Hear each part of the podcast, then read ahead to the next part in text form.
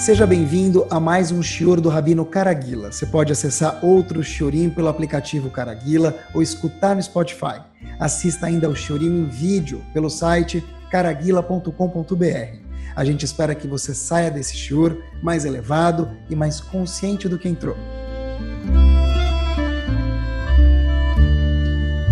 Muito boa noite. Vou começar com uma frase que todo mundo conhece, como uma música. Mas óbvio que é uma frase, e aí a gente desenrola o shur por aqui, Bezerra Hashem. A frase é Am Israel Chai. O povo Yehudi vive. Am Israel, o povo Yehudi Chai, vive. A verdade é que, independente de qual é a melodia da música, que eu não vou me aventurar a cantar, a verdade é muito mais do que uma música, eu acho que aqui tem um lema de vida para cada um de nós, como um Yehudi, e é uma necessidade especial, eu acho, no século 21. Acompanhe comigo, olhem que interessante. Eu acho que tem algo super marcante aqui, porque está falando Am Israel, do povo Yehudi. E como é possível não ter algo marcante quando se trata do povo Yehudi? Então, óbvio que Am Israel Chai tem algo marcante aqui. Eles contam que uma vez tinha um colega fazendo uma prova. Ele foi chegar a fazer uma prova, ele foi uma prova da escola, e quando estava fazendo a prova da escola, o professor fala lá, olha, vocês têm, todos os alunos, tanto tempo para fazer a prova. Tem uma hora e meia. Então colocou, projetou o horário na lousa e aí avisava, agora falta uma hora, meia hora, 20 minutos, 10 minutos, 5 minutos. E falou para a galera, olha, queridos, vocês têm aí agora pouquíssimos minutos para entregar a prova. Quem entregar depois, eu não vou aceitar a prova. Tá bom. Então esse homem que estava aplicando, aplicando a prova não era o professor da turma, era um substituto. E o cara estava fazendo a prova e todo mundo entregou. Sobrou um menino que ainda não tinha entregue. Aí esse substituto, que estava aplicando a prova, e mais uma vez não era o professor, falou, olha, se você não entregar a prova no próximo minuto, eu não vou poder receber. Passou um minuto, o menino continuou fazendo a prova, tranquilo. Dois, três, quatro, expirou o tempo. Aí ele falou, olha, professor, eu terminei. E esse aplicador de prova falou, olha, desculpa, passou o tempo, eu falei para você que eu não ia aceitar, e de fato eu não vou aceitar a sua prova. Esse menino levanta para o professor e fala para ele o seguinte: Professor, você sabe quem sou eu? Aí esse aplicador fala da prova, esse professor substituto que estava lá, fala: Eu não dou aula para vocês, não sei e não estou nem aí. Aí fala para ele: Olha, meu querido, você sabe quem é o meu pai? Mas esse moço que está aplicando a prova falou: Teu pai? Eu não sei quem é você, não sei quem é seu pai, não sei quem é o seu avô e de nada me interessa. Eu falei para você que eu não vou receber a prova depois do tempo. Essa é a instrução que eu tenho. Eu não sei quem é você, quem é teu pai, eu não sei nada, não, não estou nem aí. O menino falou: Você não sabe quem sou eu, nem meu pai, nem meu avô? Ele falou: Não. Então o menino pegou, colocou a prova dele no meio das outras provas e falou: Professor, tchau. que quer dizer? O professor agora não tem como tirar a prova dele, porque ele não sabe o nome dele, nem o pai, nem o avô, não sabe quem é. Ele colocando a prova no meio, misturando as provas, já esse aplicador de prova não sabe quem entregou no horário correto e quem entregou a prova no horário pós-término estipulado. Mas eu, quando lembrei dessa pequena, pequena historieta, ficou na minha cabeça o seguinte: peraí, você sabe quem sou eu? Meu pai, meu avô? É isso que eu queria pensar comigo mesmo e com vocês aqui. Quem somos nós, Bnei Israel? O que quer dizer Bnei Israel, povo Yehudi? Quem somos nós? É óbvio que isso muda. Por quê? Porque a gente sabe, a gente sabe quando quem é o pai da pessoa, o avô da pessoa, a história da pessoa, muda para saber de onde a gente veio e o que, que a gente é. Então olha que interessante. Acompanhem comigo. Povo Yehudi ele começou de uma forma mais específica, óbvio, com Avram Yitzhak, mas mais específica ainda com o terceiro dos nossos patriarcas, que é Yaakov. Yaakov teve as doze tribos, e daí saiu Reuven, Shimon, Levi, Eudá, e cada um de nós que é proveniente dessas tribos. Agora, Yaakov, que é o homem que dele saíram as doze tribos e o povo Yehudi mais especificamente, ele nasceu Yaakov, porém se transformou em Israel. Quando a gente fala Bene Israel, curiosidade, nós somos filhos de Israel, quer dizer Israel, não é a terra de Israel. Porque a terra de Israel na Torá é chamado Kenaan. então não é Israel a terra, o chão. E também porque a gente não nasceu na terra, e antes da gente estar na terra de Israel, a gente também já era chamado de Bene Israel, filho de Israel. Então o que quer dizer Israel? Se não é a terra, porque a terra se chama Kenan, e mais uma vez, nós somos chamados de, terra, de filhos de Israel mesmo antes de entrar em Israel. Então, óbvio que não se refere à localização geográfica do lugar chamado Israel. O que quer dizer Bene Israel? Se refere ao seguinte: Yaakov, nasceu Yaakov e se transformou em Israel durante a vida dele. Já explicamos como, daqui um meio minutinho. Nós somos chamados Bene Israel, por quê? Filhos de Israel, por quê? Porque nós somos filhos de Yaakov. Agora, como que Yaakov foi de Yaakov para Israel?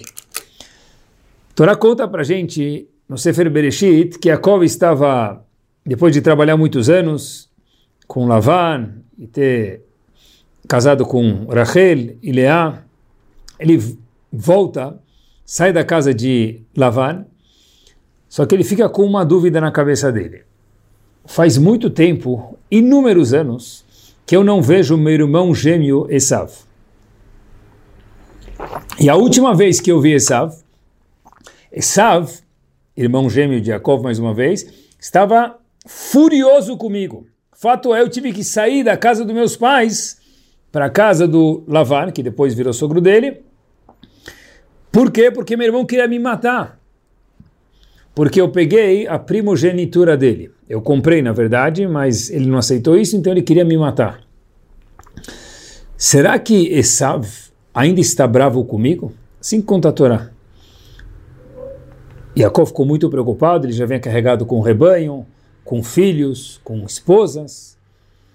Então ele falou: Olha, a Torá conta para gente que ele dividiu a família dele em dois grupos, porque se Esav atacar um dos grupos, ele pode matar, pelo menos vai sobrar o outro.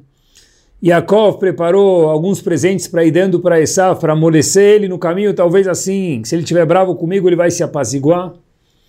E Terceiro ponto, Yaakov fez o que todo Yehudi faz sempre, especialmente em hora de apuros, é tefilá. Pediu a Hashem, por favor, me ajuda, que se meu irmão sabe se estiver bravo comigo, Hashem dá uma amolecida nele para ele ficar tranquilex comigo. Ok. E Yaakov foi pronto para possivelmente guerrear com Esav. De repente, antes de ele se encontrar com Esav, novidade. Ele foi passando a família dele, organizando o que a gente mencionou até agora, dividiu a família, presentes, fez filar para Hashem. No meio termo, quando ele foi dividir a família, teve um momento que ele atravessou o rio, conta a Torá para gente, e voltou de deixar a família sozinho. Ele atravessou o rio de volta sozinho. Quando ele está atravessando esse rio sozinho, aparece assim: temos visitas. Ele falou: que visita que é essa? Que visita apareceu para ele? Quem leu a Torá sabe. Aparece o anjo de Esav para lutar com Yaakov. Agora preste atenção: essa é a primeira luta marcial do mundo. Primeira. Eu não sei exatamente que modalidade eles lutaram, se era Taekwondo, se era Muay Thai, que hoje está na moda. Eu não sei exatamente que luta eles lutaram, mas a Torá conta para a gente que Yaakov, naquele momento que foi atravessar o rio de volta, depois de se separar da sua família para se planejar, para se deparar com Esav, ele foi encontrado pelo anjo de Esav, que representa Esav, e de repente ele começa a lutar com ele, luta tanto, fica a noite inteira lutando contra a Torá para a gente. E Agmará no Tratado de Hulin explica melhor essa luta. E Agmará conta que eles lutaram tanto e se bateram tanto, até que subiu poeira. Sabe quando tem duas pessoas num lugar empoeirado e eles começam a se mexer muito, a poeira sobe. Então foi uma luta de verdade muito equilibrada. Até que no fim da luta, Começa a amanhecer, noite toda mais uma vez. Uh, Yaakov vence Esav e o anjo de Esav ele volta para o Shamaim fazer a função dele, porque mais uma vez, já que ele é um anjo, o Yetzerará, ele tinha que voltar lá para o Shamaim, para o céu, que é o lugar dele. Agora olha que interessante. O anjo de Esav lutou contra Yaakov. Depois disso, a história continua, e olhem que interessante. Yaakov se depara de fato com Esav, agora a pessoa Esav, morrendo de medo se ele estava querendo matar ele ou não, como a gente mencionou antes. E Esav amolece o coração depois de receber tantos presentes. Yaakov dá um kavod para ele, dá muito respeito para ele e fala: Olha, puxa vida, faz tanto tempo que eu não te vejo, tudo que eu tenho pertence a você, pode pegar meus presentes, meus bens. Ele foi dando para ele, ele baixou guarda na hora que Esav viu isso, mesmo que Esav estava furioso com Yaakov, apesar de ter passado-se décadas daquela vez que Yaakov pegou a primogenitura de Esav, mesmo que ele comprou mais uma vez, Esav estava muito bravo, ele amoleceu por todo o respeito que Yaakov deu para Esav, por todos os presentes que Yaakov deu para Esav. Entre parênteses, a gente vê daqui que mesmo uma pessoa furiosa, quando a gente tem uma boa lábia, quando a gente sabe o nosso lugar, essa pessoa tende a amolecer. Fechamos parênteses. E acontece uma coisa muito curiosa aqui. Não só que Esav amoleceu, a Torá conta para gente que Esav falou para Yaakov, Habibi, onde você vai? Falou, por quê? Falou, vamos andar junto, vamos fazer nossa jornada junto. Nós somos, de fato, brothers. Então olha que interessante, Esav foi de inimigo de Yaakov, depois de ter ganho os presentes, para brother. Vamos caminhar juntos no deserto. Yaakov falou, olha, Habibi, desculpa, não dá, porque eu preciso ir para tal lugar, você está indo para outro lugar, eu tenho muitas crianças, bebês, e eles não conseguem acompanhar teu passo, você tem uma, um exército mais poderoso, eu não vou conseguir fazer isso. Então, eles se separaram. Agora a pergunta óbvia que tem aqui é o seguinte, por que foi necessário Yaakov brigar com o anjo, anjo de Esav na noite anterior, para depois, um dia, seguinte se deparar com o próprio Esav. Por que, que Hashem fez justo nessa ordem? Se a Torá conta para a gente, deve ter alguma relação. Yaakov briga com o anjo de Esav, passa a noite inteira lutando com ele. Depois ele se encontra com Esav, Esav amolece e fala, olha, vamos, não só que a gente é brother, vamos continuar a vida junto. Yaakov não gostou da ideia e se separou. Mas agora já estava tudo tranquilex. Qual que é a relação? Porque olha que interessante. Na guerra contra o anjo de Esav, Yaakov não tinha como fazer um bem bolado. Yaakov não tinha como amolecer. Yaakov foi guerrear com o anjo de Esav, quando ele estava atravessando o rio mais uma vez sozinho, o anjo de Esav pegou ele, Yaakov foi como o que, meus queridos? Como Yaakov. Porque o anjo de Esav falou, eu estou vindo lutar com Yaakov. Então Yaakov foi 100% Yaakov, já vou entender o que eu quero dizer com isso, lutar contra o anjo de Esav. Termina a batalha. Yaakov, depois de horas de luta, mais uma vez a noite inteira, ele ganha a luta. E olhem que interessante, Hashem fala para ele essa mensagem de hoje à noite. Uma vez que você foi 100% Yaakov, lutar contra o anjo de Esav, lá não tinha outra saída, porque o anjo de Esav não aceitava uh, imitações baratas de Yaakov, agora você pode se deparar com Esav de verdade. Porque quando Yaakov se depara com Esav, se ele finge ser meio Esav, manda presente, se abaixa, etc e tal, olha, eu sou, eu sou você. Não ia dar certo. Por quê? Porque uma vez que Yaakov ficou convicto, e Hashem forçou ele a ficar convicto através da luta do anjo de Esav, olha que power, ser 100% Yaakov, aí sim, você mostrou que você é diferente Agora sim, no português, claro, me permitam, você tem a moral de se deparar com esse verdadeiro e não temer ele. Porque uma vez que a gente firma a nossa posição como quem nós somos, a gente não precisa ter medo dos outros. Óbvio, com educação, com respeito, sem agir indelicado com ninguém, certeza. Mas uma vez que a pessoa se porta o que ele é, não um pouco do outro nele, seja 100% Yaakov, você não tem que ter medo de Esav. Yaakov foi o pai das doze tribos que diretamente saiu cada um de nós, Bnei Israel.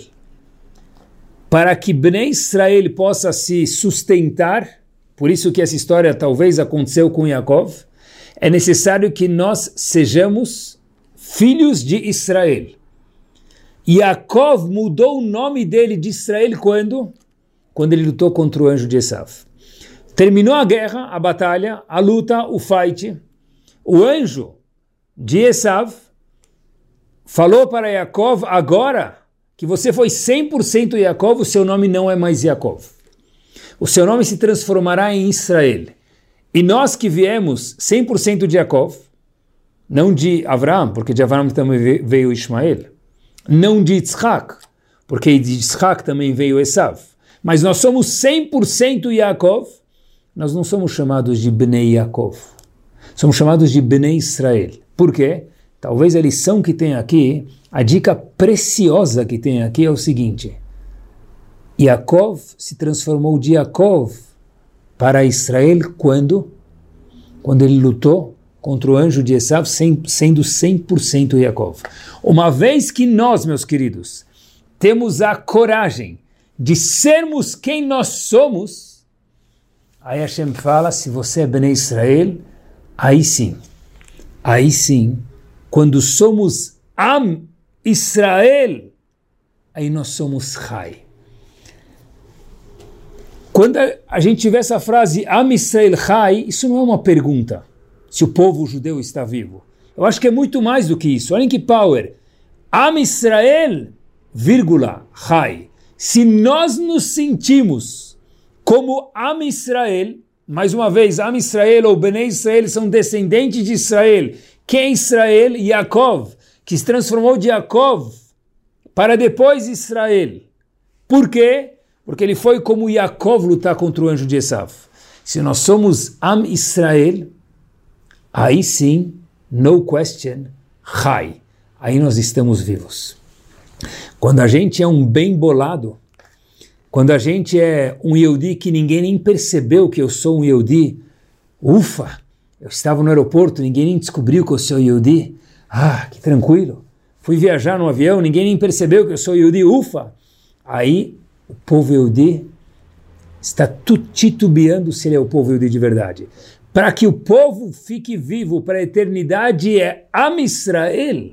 Uma vez que você se porta como Am Israel, Israel é Yaakov depois, que virou Israel porque teve orgulho de ser Yaakov, aí sim, Am Israel, aí sim, Chai, vive para a eternidade. Quando a gente se camufla, dá uma de camaleão por aí, aí o negócio é perigoso. Se a gente pensar junto um pouquinho, surge uma pergunta que eu sempre tive. A brachá de trabalhar no Betamigdash, a brachá de ser um primogênito, a brachá de ter muitos dons que saíram e presentes que saíram do primogênito, que ficou na divisão entre Yaakov e Esav, começou com Esav, foi vendido para Yaakov e hoje chegou para o povo Yehudi. Agora a pergunta que eu tive é a seguinte: se Hashem queria que de fato, de fato Esav fosse o Behor, que é o que ele ganhou, que ficasse com ele para sempre. E a gente sabe que Yaakov foi ordenado por sua mãe de uma forma profética, Rachel, de uma forma profética, falou, por favor, vai pegar as brachot, que Hashem quer que você pegue as brachot. Então elas não estavam destinadas a Esav, e sem Yaakov. Então se é assim, a pergunta óbvia que fica é por que, que Yaakov não nasceu como um Bechor? Acabou! Por que, que tem que ser Esav? Yaakov compra a Bechorá de Esav, a primogenitura de Esav, e fica com ele, e Esav persegue ele a vida inteira. Habibi, Hashem poderia ter muito bem feito o quê? dado de início a Bechorá para Yaakov, Halas. Muito mais simples.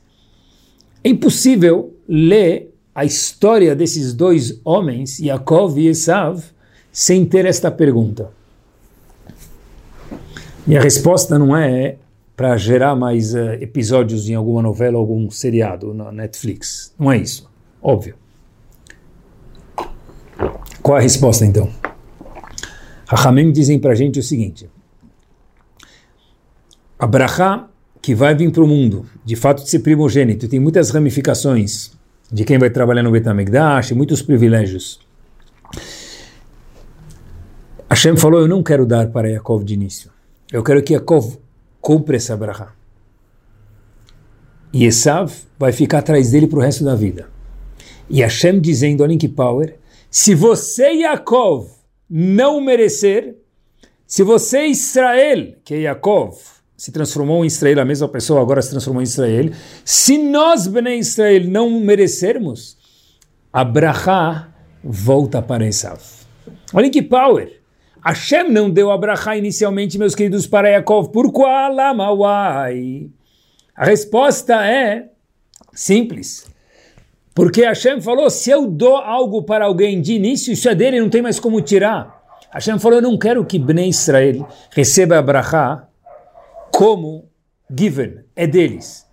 Compra de Esav. E Esav vai te perseguir. E olha, lembra de uma coisa. No momento que você, Israel, ou nós, descendentes, Bnei Israel, não merecermos mais a brachá, ela volta a ser de Yaakov de Esav, melhor dizendo. Ou seja, essa brachá ela é condicional. Enquanto merecer, tfadal, use com saúde. Na hora que parar de merecer, ma'asalame, gone, perdeu. Ou seja, Hashem estava mostrando para a gente que quando a gente merece, quando a gente se comporta como Am Israel, aí do not worry, não se preocupa, Chai, a gente vive.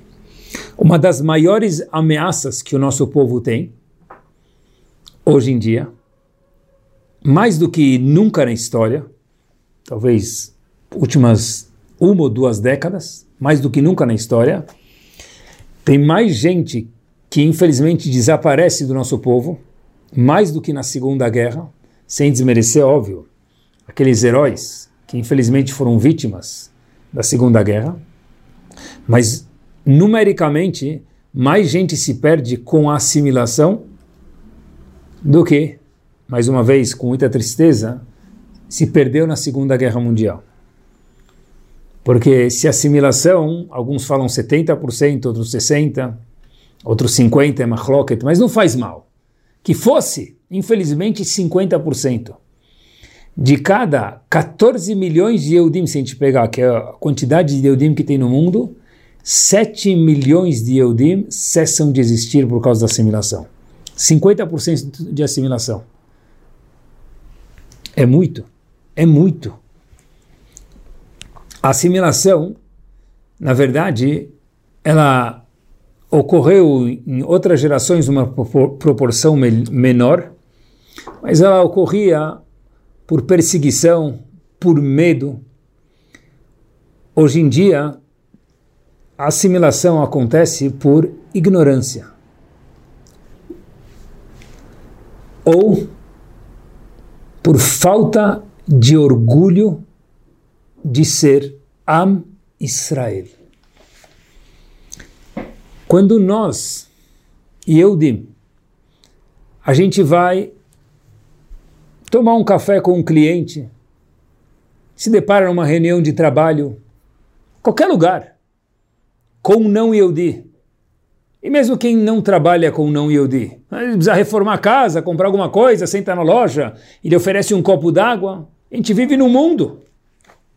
E de repente ele fala, olha, pega um copo d'água. E a gente toma água, qual o problema? Todo mundo toma água. Como que eu faço uma brachá? Olhem que teste, é muito difícil isso. Quando um não Yehudi está na minha frente. Será que eu falo no Jagol para ninguém perceber? Ou se eu falo, com licença, só um minutinho. Eu falo, Baruch Hashem Elokeinu melech haolam shekol e tomo um copo d'água. E se ele me perguntar o que é isso, eu explico, olha, a gente faz uma benção antes de se aproveitar de alguns alimentos. E toca a bola, continua a reunião. Não precisa dar muito shiur. Mas olha que interessante. Cuidado para a reunião, não acabar virando o shiur sobre porque a gente faz brachá. Mas olha que interessante. Quanto orgulhoso nós estamos de sermos Eudim. É difícil, mas é uma questão de convicção e de orgulho. Ou, quando uma pessoa está no aeroporto e é muito desconfortável. Eu prefiro muito mais colocar tefilim na sinagoga, vou ser bem sincero com vocês. Mas quando a gente está no aeroporto, lá é o momento da gente poder ver cada um consigo mesmo quanto confortável estou de ser um Yehudi. Ainda mais se a gente tem nosso filho do nosso lado, nossa filha, nossa esposa. Quanto confortável estou. Óbvio que a pessoa não vai colocar tefilim no meio do aeroporto para atrapalhar a fila. Óbvio que a pessoa tem que ser delicada e respeitosa. Mas um está jogando joguinho, outro está dormindo no chão, outro cada, um, cada pessoa faz a coisa dele no aeroporto. Por que eu não posso ir no canto, sem atrapalhar ninguém, colocar meu tefilim? Porque eu tenho que ter, que vergonha, colocar capuz, capa de chuva, montar tenda, me esconder embaixo da tenda para colocar tefilim. Nós somos descendentes não de Jacob, de Israel, porque nós somos chamados Bnei Israel, é a mesma pessoa, mas é só quando ele virou Israel que a gente virou Bnei Israel.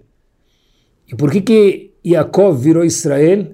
Quando ele terminou a luta, o anjo de Esav deu o nome para ele de Israel. Falou, você venceu. Por quê? Porque Yaakov foi como Yaakov lutar com ele. Ele não foi como meio Esav. Ele foi 100% Yehudi.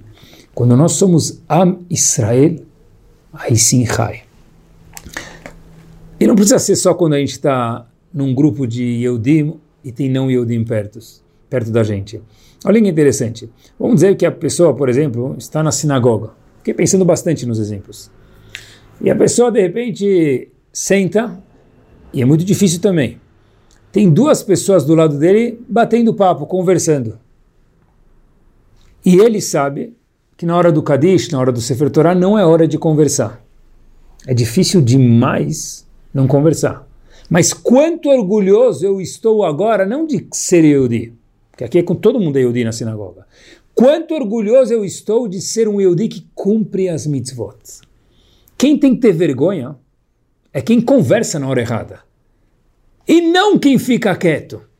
Agora, por que que às vezes a pessoa que fica quieto ele é meio rasito e o cara conversa é o bom? Porque nós, que sabemos Allahá, a gente fica com vergonha. O erro é de quem? Não interessa de quem é o erro. A pergunta é onde está o acerto. O acerto é eu estar orgulhoso de cumprir a Allahá da forma certa. Eu não vou gritar com o outro, porque não adianta nada. Mas se alguém vier conversar comigo, eu falar, olha, depois, agora não posso conversar. Está no meio da Hazará, está no meio da repetição da Midah, está no meio da leitura da Torá. Quanto orgulhoso nós somos que a gente cumpre a Torá. Na Rússia, comunista, a gente sabe que depois da abertura da Rússia comunista, depois de 70 anos que as pessoas não podiam praticar a religião, os Eudim moravam lá de forma muito difícil e muitos, infelizmente, acabaram se perdendo porque não tinha shiur, não tinha mais nada, não tinha Betacneset, tudo desapareceu. E 70 anos depois de todo esse regime comunista, agora os Eudim podem abertamente cumprir Torah e Mitzvot. Logo depois que abriu o regime comunista, pouco tempo depois, uma mulher encontrou um Rav na Rússia, que agora já não era mais comunista, e falou para ele o seguinte: Olha, o senhor pratica a religião agora aqui, e agora de forma aberta, porque agora já é permitido. Mas eu tenho um, uma pergunta para fazer para o senhor. Ele disse, claro. Eu queria um palpite. Ele falou, claro. Falou o seguinte: essa mulher falou o seguinte para o Rav. Cada vez que eu passo na rua, as pessoas olham para mim e falam para mim o seguinte: Zhid, ou em português, Yehudi, sua judia que eu tenho que fazer? Eu não consigo, me incomoda muito. Uma vergonha isso para mim. Ficou me xingando. Aí esse Rá virou para ela e falou, olha, entendi sua pergunta, deixa eu te falar uma coisa. Quando eu passo na rua, ninguém me fala isso. E mais uma coisa, se a senhora não tivesse vindo até mim para me falar que a senhora é, Yehudiá, me desculpe, mas eu nem teria como saber que a senhora é judia. Quando eu caminho na rua, ninguém me fala Zhid, seu Yehudi. Aí ele perguntou para ela, mas, óbvio, respondendo a pergunta da forma judaica como outra pergunta, por que será que para mim ninguém fala nada e para você falam? Eu chamo muito mais atenção do que você, porque eu uso kippah, me veem como uma pessoa judia, quanto que você nem dá para perceber. Disse ele, por que será? Aí ela falou, olha, eu acho que eu sei.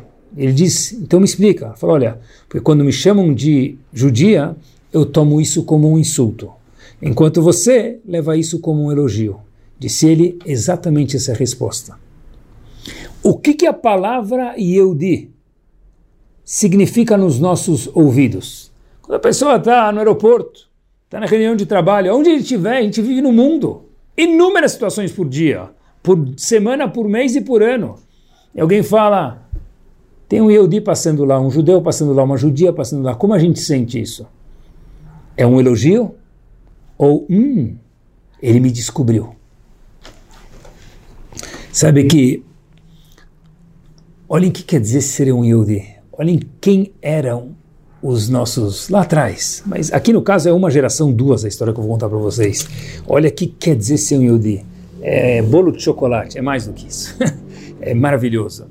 Um dos grandes homens do judaísmo recente é o Rebbe de Bluzhov. Bluzhov é Rebbe, o nome dele era Rav Israel Spira. E esse homem era um gigante da Hassidut de Bluzhov. Ele estava no campo de trabalho cortando madeira, ele foi designado para cortar madeira, e chegou um trem deportado para o campo de trabalho. Uma fila se formou de mães e crianças.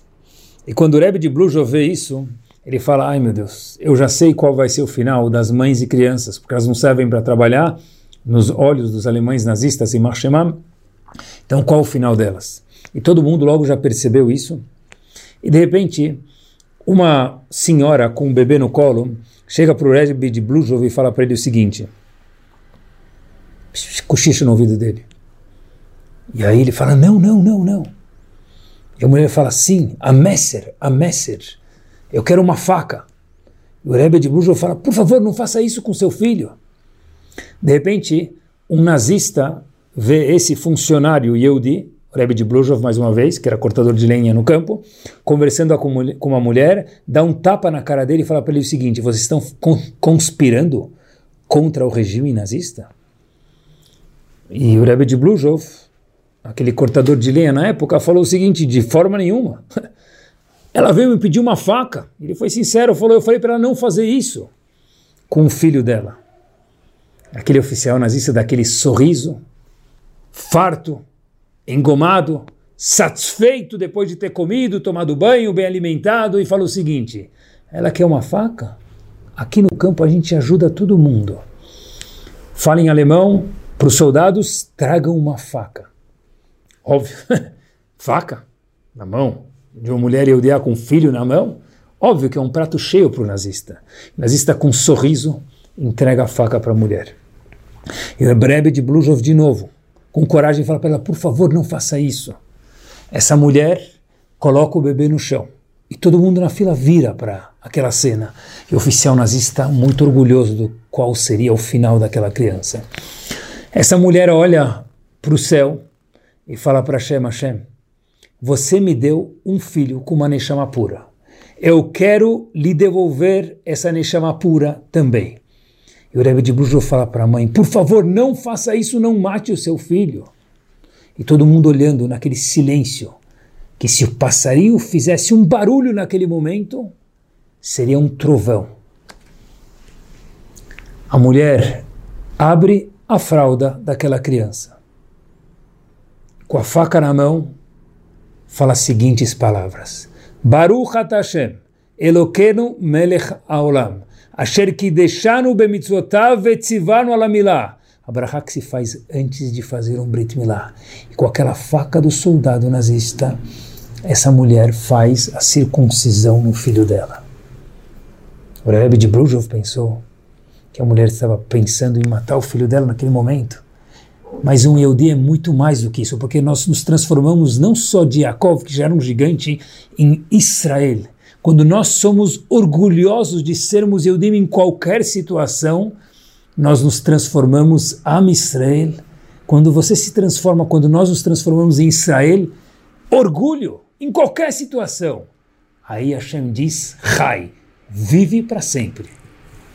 É isso que nos deixa aqui no século 21 até hoje. Os gregos, quando atacaram o povo Yehudi, na época de Hanukkah, para destruir o Betamigdash, ano de 3500 na contagem do calendário judaico. Rahamim falam sobre os gregos que queriam destruir o Betamigdash e aniquilaram com tudo lá. O Fartzu Homot Migdalai. Dizem Rahamim, que, que os gregos fizeram? O Partzu, eles derrubaram Homot, os muros Migdalai do Betamigdash.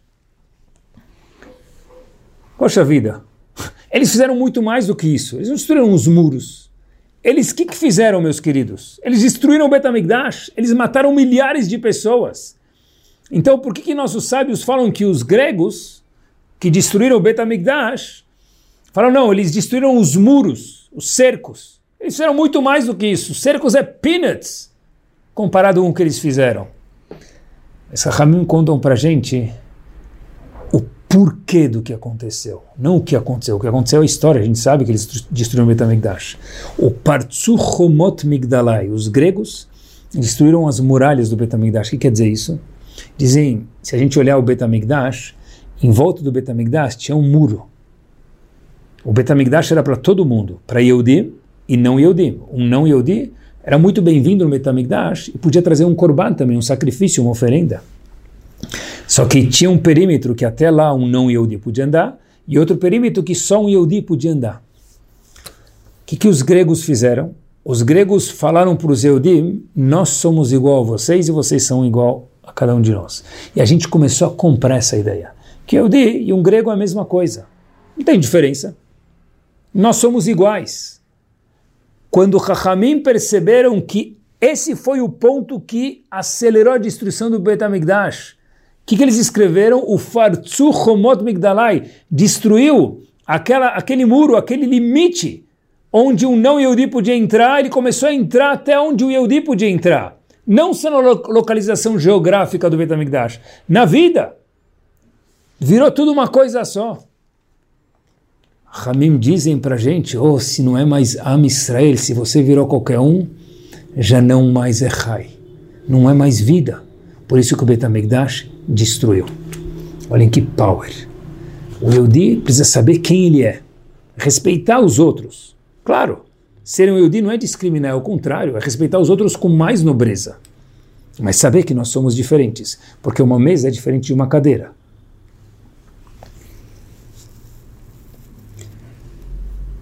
O nosso segredo da existência é lembrar que nós somos diferentes. Uma das viagens teve um grande homem que viveu três dígitos, mais de 100 anos, Rav Steinman Zichroli Bracha, um dos grandes gigantes da nossa geração, um dos grandes sábios, viajou no fim da vida dele para fortalecer as Keilot de Ben Israel ao redor do mundo. Rav Steinman vê um menino de 10 anos vindo falar com ele. Depois de ter dado viajado o mundo, ele já era um senhor de idade muito fraco, muito cansado. Estava numa das cidades e já não conseguia mais receber pessoas. E o menino de 10 anos ficou na fila e o chamacho, o ajudante do Rav, falou para ele, olha, o rabino não aguenta mais, ele não tem força. E o menino, insistente, ficou lá. Ficou lá mais meia hora, uma hora, não saía da porta. Batia na porta. E o ajudante falou, o rabino não vai mais receber ninguém, ele não tem mais força. O menino não saía de lá. Então, de repente, o ajudante do Rav falou: Olha, tem um menino, que a gente falou que ele não vai receber ninguém, e continua na porta. Então nós temos falou, olha, se o menino ficou tanto tempo, deve ser que ele tem algo muito importante. Deixa ele entrar, eu estou fraco, mas eu, óbvio que eu vou receber ele. Esse menino fala o seguinte, Rav, eu tenho 10 anos de idade. Eu estou começando minha jornada de Torá faz poucos meses, mas eu estou sozinho. Meus pais não são religiosos e eu faço tudo sozinho na minha casa. 10 anos de idade. Eu posso pedir uma brachá para o senhor? Rav Steinman disse, claro. Qual brachá você quer de mim? Falou, eu quero uma brachá para não viver mais sozinho. Eu quero que meus pais me acompanhem, porque é muito difícil fazer Shabbat, Kashrut, ir para o Betacneset sozinho. Rav Steinman começou a chorar naquele momento. Lágrimas. E deu brachá para aquele menino. Rav Steinman disse para as pessoas que estavam em volta dele, olha, se eu tivesse pego o avião para sair de Israel, para ir para a América do Sul e América do Norte, cansado e fraco do jeito que eu estou, para ver se um menino de tudo que eu vi já teria valido a viagem e o esforço físico que eu fiz para encontrar cada uma dessas pessoas só para escutar esse um menino. É um orgulho de ser um Yodi. Eu vou continuar, mas eu não quero viver sozinho. É isso mesmo. Pessoal, ser um Yodi é um orgulho. Ser um Yodi quer dizer ser descendente daquela moça que falou a Messer, a Messer no campo de concentração mas era para fazer Brit Milá no filho dela. Ser um Yehudi quer dizer que nós somos descendentes, gens, daquele menino que com 10 anos fez chuvá e não queria viver sozinho. Ser um Yehudi é ser orgulhoso, porque quantas cidades do mundo que tem Yehudi? Praticamente todas no mapa. Todo, toda a Keilah de onde pertence Yehudim, onde moram Yehudim, meus queridos, tem um Gmach. Gmach de Vai para Israel, tem mar de chupeta, eles emprestam chupeta, de cadeirão, you name it, do que, que a gente quiser. Tem empréstimos. Tem minyan. Onde qualquer país que a gente for, Baruch Hashem, quantas sinagogas. E este voto é um louvor isso. Sinagogas. É incrível isso. A gente sai de um país para o outro. Quem faz da filme estuda uma página do Talmud e chega no outro país e vai no shur de Dafiomi, eles estão estudando exatamente a mesma página. Eu tive a oportunidade de faz alguns meses ir para Israel e é algo maravilhoso. A mesma página que eu estudo aqui no Brasil, cheguei em Israel, por acaso era um shur de Dafiomi em francês. Fiquei lá três semanas. Algo maravilhoso. Com inúmeros franceses e todo mundo estudando a mesma página que eu estudo aqui. Aonde a gente vai é, é um povo só. É espetacular isso. Mas a modernidade ajuda a gente bastante, até demais muitas vezes, e é, e é excepcional, porque se a Shem criou coisas e tecnologia, óbvio que a gente tem que usar para o nosso bem. Mas, às vezes, a modernidade permite que a gente tenha coisa kasher em lugares que não são kasher. E a pergunta é quanto orgulhoso nós somos de mesmo que o lugar não é kasher e exatamente o que a Torá quer, e cada um pense sozinho ao que se refere no nível de cada um de nós. Mas a comida é kasher, mas o lugar não é kasher. Quanto orgulhoso eu tenho, sou de ser um Yehudi. Que mensagem eu passo para os meus filhos, para minha família e para mim mesmo e para Hashem? Porque para ser Rai tem que ser Am Israel proud, orgulhoso. É, é gostoso viajar sem carregar aquela parafernália lá de coisas, né? Geladeira e comida e queijo, para passar uma semana parece que está indo passar um ano. E a gente não pode comer, tem que levar tanta coisa de verdade, é, é cansativo, mas é um mérito. Porque, pessoal, depois de milênios da Torá ter sido entregue, a pessoa vai num hotel e quando ela pode comer, maravilhoso, claro que pode. Sartén, pessoa tem um hotel kasher, aproveita. Por que não? É uma conveniência maravilhosa. E quando não dá? É aí que a gente mostra quanto orgulhoso nós somos. Hoje em dia a gente vive numa geração, eu não sei a resposta, mas são coisas que a gente tem que pensar. Que uma mulher quando tem tzniut, imagine, é um, é um, mérito gigante. Tem que cobrir a cabeça, usar peruca, uma mulher casada, é, um, é, é difícil. É um mérito gigante. É carregar uma outra cabeça dentro da cabeça dela. É algo assim maravilhoso. Que eu, homem, não tenho como sentir isso, mas eu imagino que é algo assim gigante. Mas, pessoal, hoje em dia tem perucas que não parecem mais perucas. E, de novo, a gente não tem que ir chamando a atenção que a, gente, a mulher anda de peruca. Claro que não. O mais confortável possível. Mas nem dá mais para ver. E a gente acaba vivendo numa geração que nem dá mais para ver que eu sou Yehudi. Eu pego uma kippah, coloco ela, camuflo com minha cabeça, ou uso um boné, ou dou um jeito, ou ninguém percebeu. Peraí, quando a gente fala ninguém percebeu, cadê meu orgulho? A gente não precisa chamar atenção, mas cadê o meu orgulho?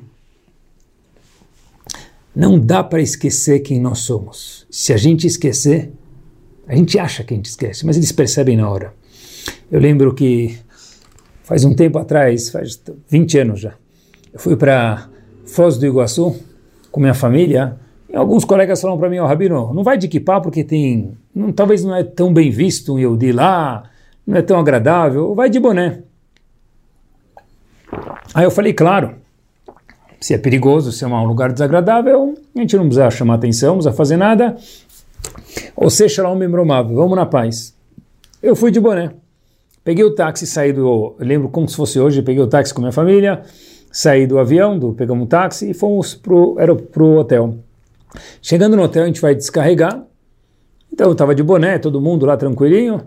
E aí o taxista falou para mim assim: Shalom. eu falei: Habibi. Se de boné ele percebeu que eu sou Yudi, obviamente, né, com aquela comida, saindo comida, as meninas de saia, obviamente que a gente fica alvo fácil. então eu falei: olha, eu não tenho que temer. Porque na verdade tive uma mensagem aqui. Eu não preciso esquecer quem eu sou.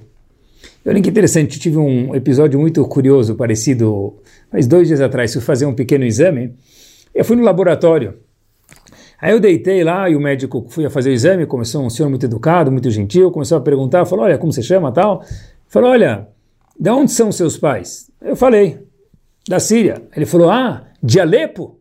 Falei, peraí, como você sabe? Ele falou, não, tô vendo, tem cara de ser judeu. Olha que interessante, pessoal, não dá Hamim falam para gente, o mundo fala para gente, não tente esquecer que você é um Yehudi. Porque ser um Yehudi não é como aquela mulher perguntou para o Rav na Rússia, uma vergonha. Se você é orgulhoso disso, a palavra Yehudi soa como um elogio nos nossos ouvidos. Quando a gente entra num minyan, numa sinagoga, tem que ter orgulho. Quando a gente faz uma brachá, é um presente poder falar Baruch atah ado. Baruch atah você. A gente fala para Hashem você. Para uma pessoa mais importante, a gente fala Senhor, Senhora, Vossa Excelência. Para Hashem, Hashem fala, olha, você é um Yehudi, para mim, eu e você é você. É, é segunda pessoa. É algo próximo. Quando a gente tem uma escola judaica, é um orgulho poder estudar numa escola judaica. Quando a gente pode usar um mikveh, não é uma vergonha, é um orgulho.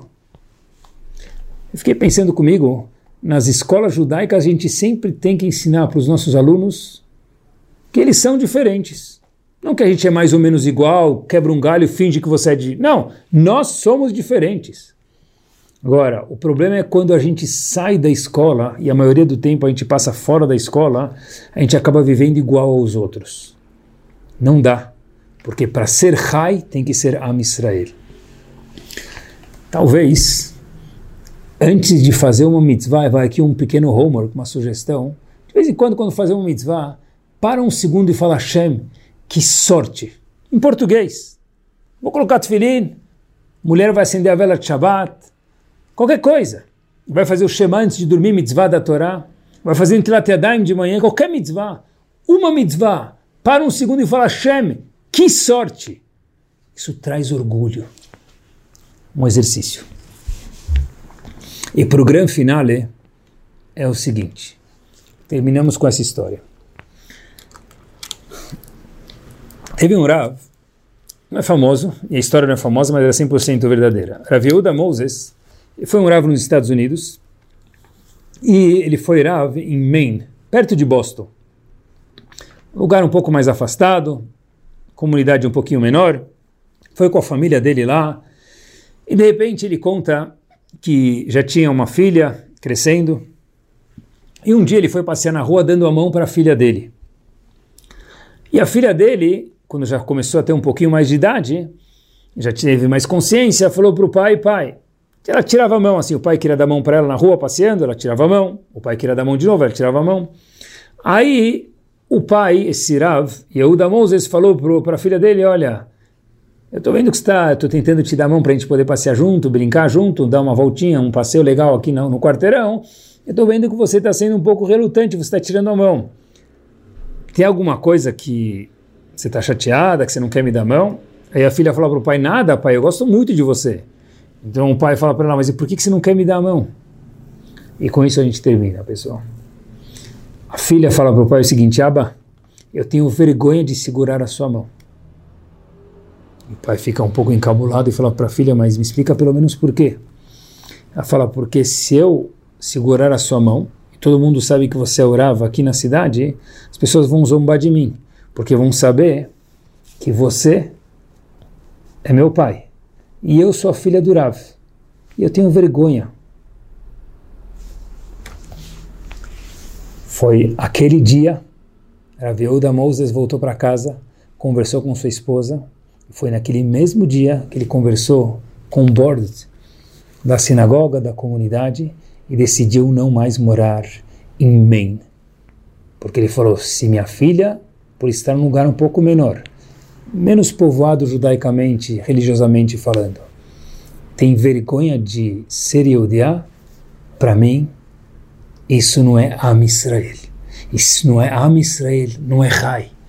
Então nós precisamos procurar outra pessoa que possa saber fazer o trabalho melhor do que eu e nós vamos para um lugar que tem mais Yehudiá e minha filha possa ser orgulhosa de ser uma Yehudiá. Porque ser orgulhoso, e ainda mais no século XXI, é vitamina indispensável para qualquer coisa que a gente faz.